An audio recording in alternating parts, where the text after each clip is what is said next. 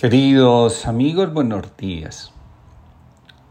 Comparto con ustedes la reflexión del día de hoy titulada Ir al desierto para encontrar el alma.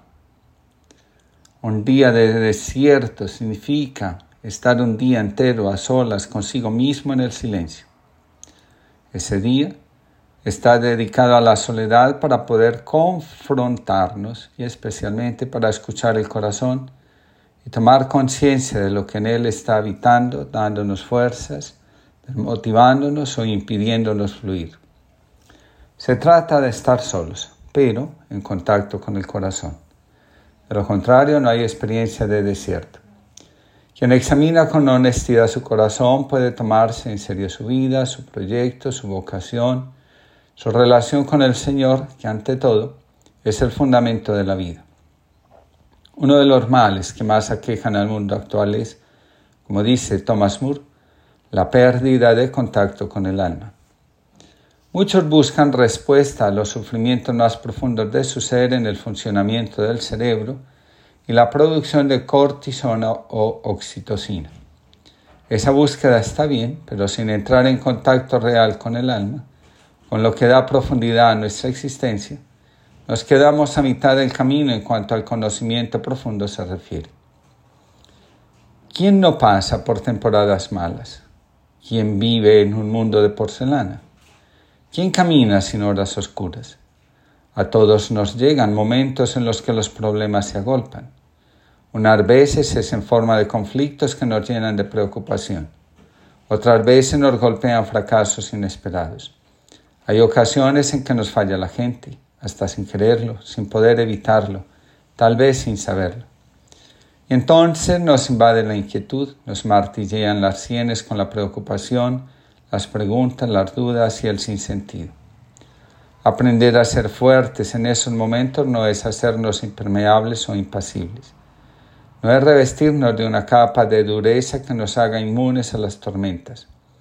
No es compensar los problemas con otras satisfacciones ni negar que existen, pues muchas veces son dolorosamente reales.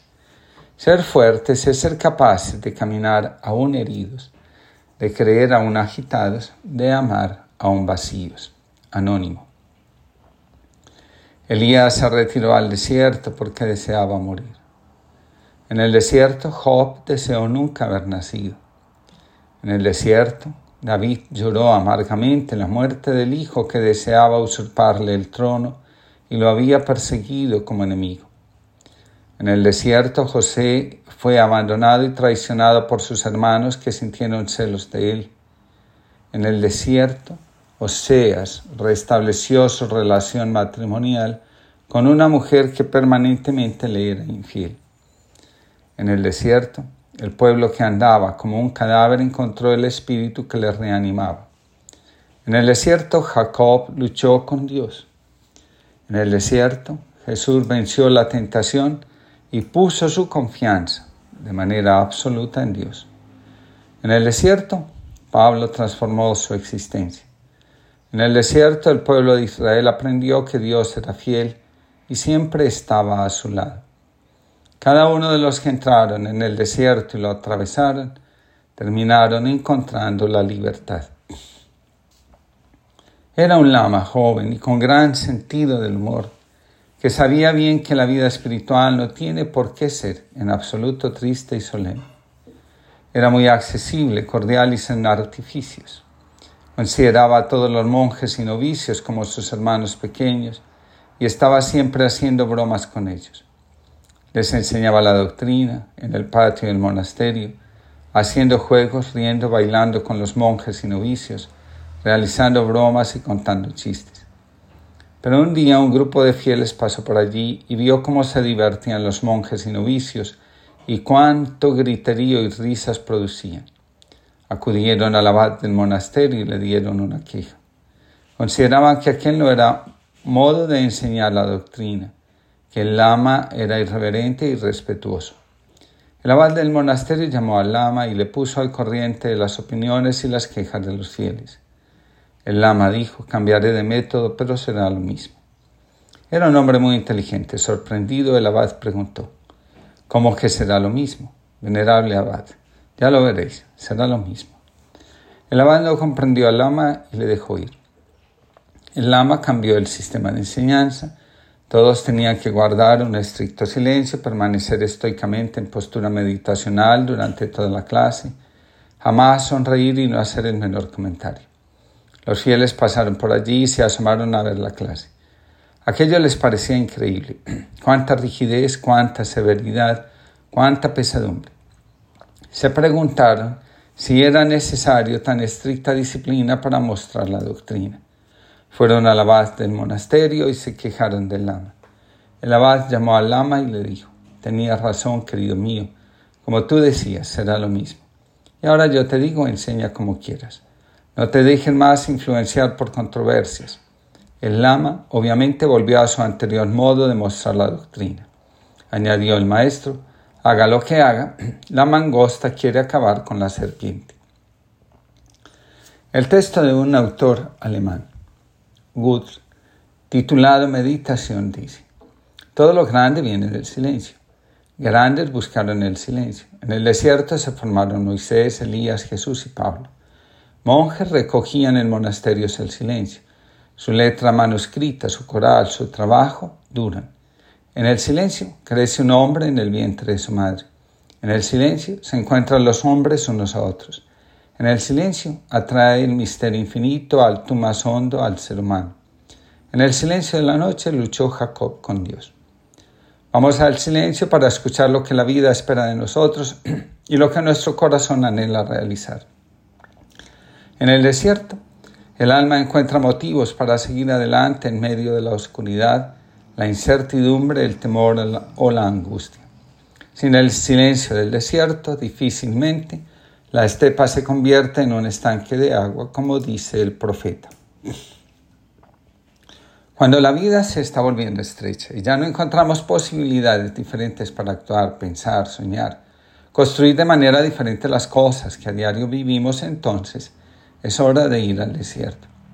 El desierto representa, según diversos autores espirituales, el deseo de silencio, de recogimiento, de vida sencilla, de libertad y de verdad señala un autor. En el desierto estamos como ante un espejo en el que uno ve y experimenta algo nuevo, ante un telón donde intentamos significar un modo nuevo y propio la existencia. El desierto es el lugar donde tenemos experiencias profundas de nosotros mismos. Dice un proverbio tuareg, Dios ha creado una tierra con agua para que los hombres puedan vivir, una tierra sin agua para que los hombres pasen sed, y el desierto como una tierra con y sin agua, para que los hombres encuentren su alma.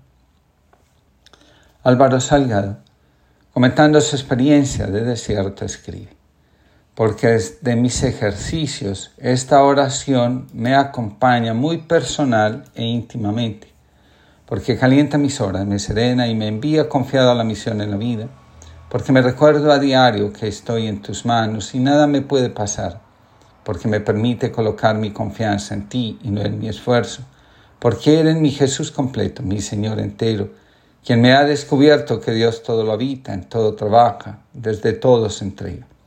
Porque hago mía la oración desde mi vida y la vida que me rodea. Con infinito respeto me atrevo a orar. Mirada de Cristo, transfórmame. Porque mirar tu mirada a las cosas las hace nuevas y buenas. Porque cuando me miro en tu mirada a mí, canto con el canto de María en el Magnificat. Porque tú me has descubierto que mirarlo todo, habitado por Dios, en relación inseparable conmigo, potencia mi existencia y la eleva por encima de donde nunca pude imaginar.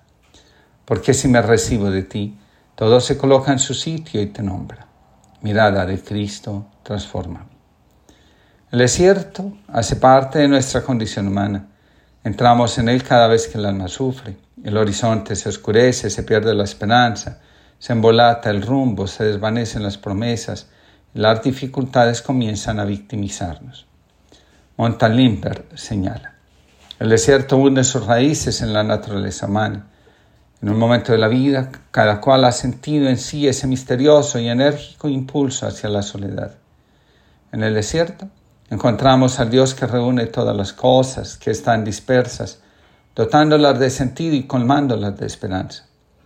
El desierto, metáfora de la pobreza e indigencia humana, también es la señal inequívoca de que esa naturaleza, cuando se pone en las manos de Dios, se vuelve fecunda, donde la confianza en Dios está presente, la vida y su sentido se fortalece. Cuando te llama el amor, síguele, aunque sus caminos sean ásperos y empinados. Y cuando sus alas te envuelvan, entrégate aunque te pueda herir la espada oculta entre sus plumas. Y cuando te hable, créele, aunque su voz perturbe tus sueños como arrasan el jardín las ráfagas del viento norte. Pues a la vez, el amor te corona y te crucifica. A la vez, Él te hace crecer y te poda. Y mientras te eleva a las alturas y acaricia tus más tiernas ramas que tiemblan al sol, baja también a tus raíces y las sacude para que no se agarren a la tierra. Te desgrana para sí como a granos de maíz, te trilla hasta dejarte desnudo, te aventa para limpiarte del salvado, te muele hasta la blancura, te amasa hasta dejarte dúctil. Y luego te manda su fuego sagrado para que te conviertas en pan sagrado para el sagrado festín de Dios. Khalil Gibra. Que este día, donde el mes de mayo termina, esté lleno de agradecimiento por el paso de Dios en nuestra vida y porque durante estos 31 días hemos podido experimentar de un modo u otro la fidelidad de Dios que nos acompaña en las travesías de nuestros desiertos.